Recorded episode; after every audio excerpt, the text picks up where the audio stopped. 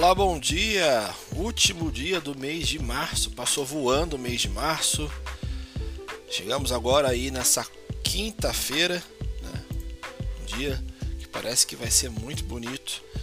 Vou começar a comentar com vocês a nossa agenda de hoje, que começa aí trazendo uma divulgação da inflação ao consumidor medida aí pelo PCE nos Estados Unidos, tá? Está prevista também uma reunião ministerial das nações que formam aí a Organização dos Países Exportadores de Petróleo e também os seus aliados, tá bom? Um grupo chamado de OPEP, tá? Que são os principais fornecedores, produtores de petróleo. Tá? No Brasil, aqui, né, o IBGE informa a taxa de desemprego e a gente vai acompanhando ao longo do dia se sair alguma coisa que afete diretamente a sua carteira de investimentos. Nós, que somos brokers aqui da mesa de ações, ou se não, seu assessor de relacionamento, vai entrar em contato com você, tá ok?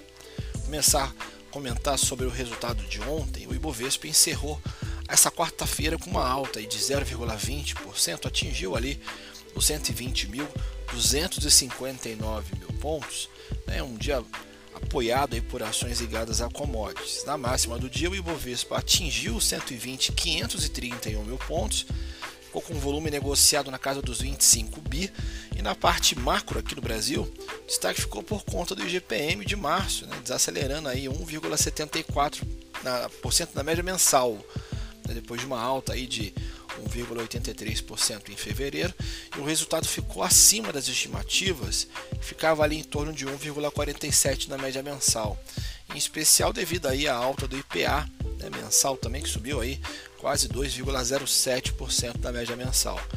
Ainda é, ontem, né, o, o, governo central ele registrou um déficit primário de 20,61 bilhões em fevereiro, que foi resultado aí pior do que o esperado pelo consenso, estava ali na casa dos 19 bi. Né?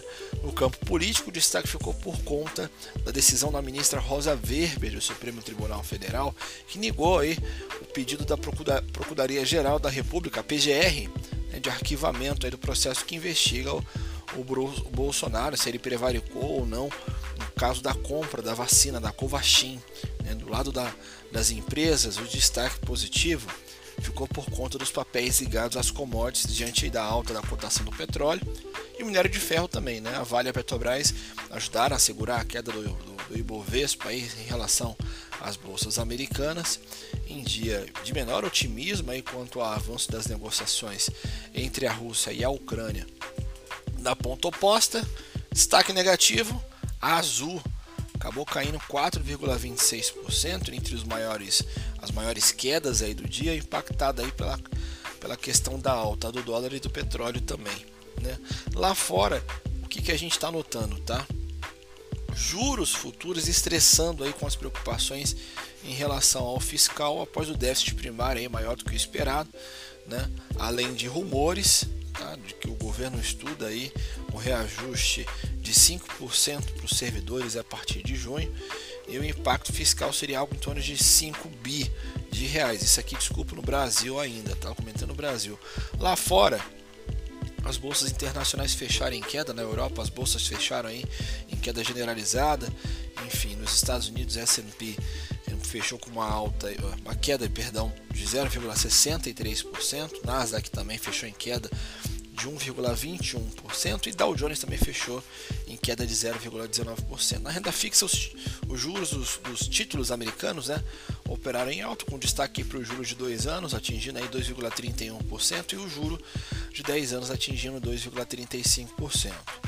Tá? A Rússia recusou ali a proposta da Ucrânia de seguir com as conversas diplomáticas ontem mais cedo, apesar da percepção construtiva das conversas entre os dois países na Turquia, né, na, na terça-feira, né, a Rússia segue atacando aí as regiões próximas a Kiev, enquanto os principais pontos aí mencionados né, que, né, pelo, pelos dois países eram cessar-fogo nas regiões próximas à capital ucraniana. Né.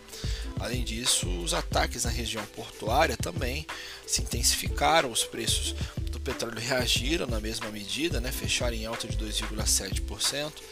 Né, e o mercado americano também observa atentamente os indicadores do emprego ao longo da semana. Então esses são os principais destaques. Volto com vocês amanhã bem cedo. Né? trazendo as principais notícias para todos. Desejo a todos aí um ótimo dia de negócio. Até mais.